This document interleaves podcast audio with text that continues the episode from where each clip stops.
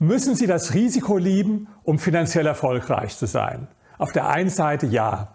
Für meine Doktorarbeit habe ich sehr reiche Menschen interviewt und habe sie nach ihrem Risikoprofil gefragt. Und dann habe ich ihnen so eine Skala vorgelegt und die ging von minus 5, das heißt, das ist der Beamte, der alles Geld aufs Sparbuch legt, bis plus 5, das ist so der absolute Risikomensch. Und habe dann gefragt, wo würden Sie sich selbst denn auf dieser Skala einordnen? Und die meisten haben sich in der Tat zwischen plus drei und plus fünf eingeordnet. Es waren sogar welche dabei, die haben gesagt, also ich bin plus sechs oder ich bin plus sieben.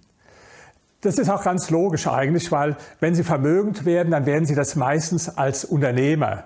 Und keiner gründet eine Firma, wenn er ein absolut extrem sicherheitsorientierter Mensch ist und überhaupt nicht bereit ist, ein Risiko einzugehen.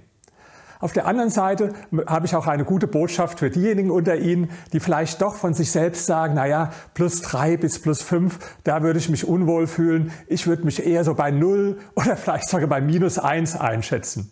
So bin ich nämlich. Ich bin eher ein sicherheitsorientierter Mensch und trotzdem habe ich eine sehr erfolgreiche Firma aufgebaut und trotzdem bin ich vermögend geworden mit dieser Firma. Und zwar habe ich im Lauf der Zeit das zu schätzen gelernt, dass das Sicherheitsbedürfnis, was mich immer so ein bisschen an mir gestört hat, dass ich sage, Mensch, du stehst dir damit selbst im Wege, ja, dass ich das als etwas Positives zu schätzen gewusst habe. Nachdem ich einmal den Mut gefunden hatte, meine Firma zu gründen, zugegeben erst im Alter von 43 Jahren, also es hat schon eine Weile gedauert, da habe ich dann erkannt, dass diese Sicherheitsorientierung auch etwas Positives ist.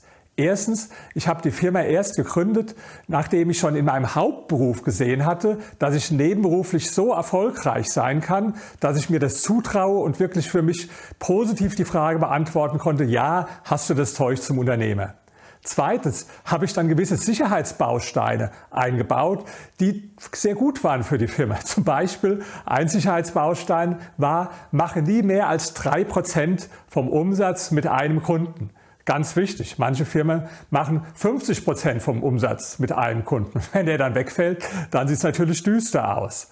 So hatte ich eine ganze Reihe von Sicherheitsbausteinen eingebaut, besonders auch eine sehr hohe Gewinnmarge, auf die ich geachtet hatte, weil manche Firmen haben eine zu knappe Gewinnmarge. Die wirtschaften immer so kurz über der Null. Und damit wäre es mir als Sicherheitsmensch unheimlich gewesen, weil knappe über Null kann sehr schnell auch unter Null geraten. Also habe ich gesagt, musst du hohe Gewinn Gewinne machen, damit du eine hohe Sicherheitsmarge hast, falls doch mal irgendwas passiert und Kunden wegbrechen sollten. Also, Risiko, ja, müssen Sie eingehen, aber auch wenn Sie so wie ich ein eher sicherheitsorientierter Mensch sind, dann hat das seine positiven Seiten für Sie, akzeptieren Sie das und es hindert Sie nicht daran, vermögend zu werden.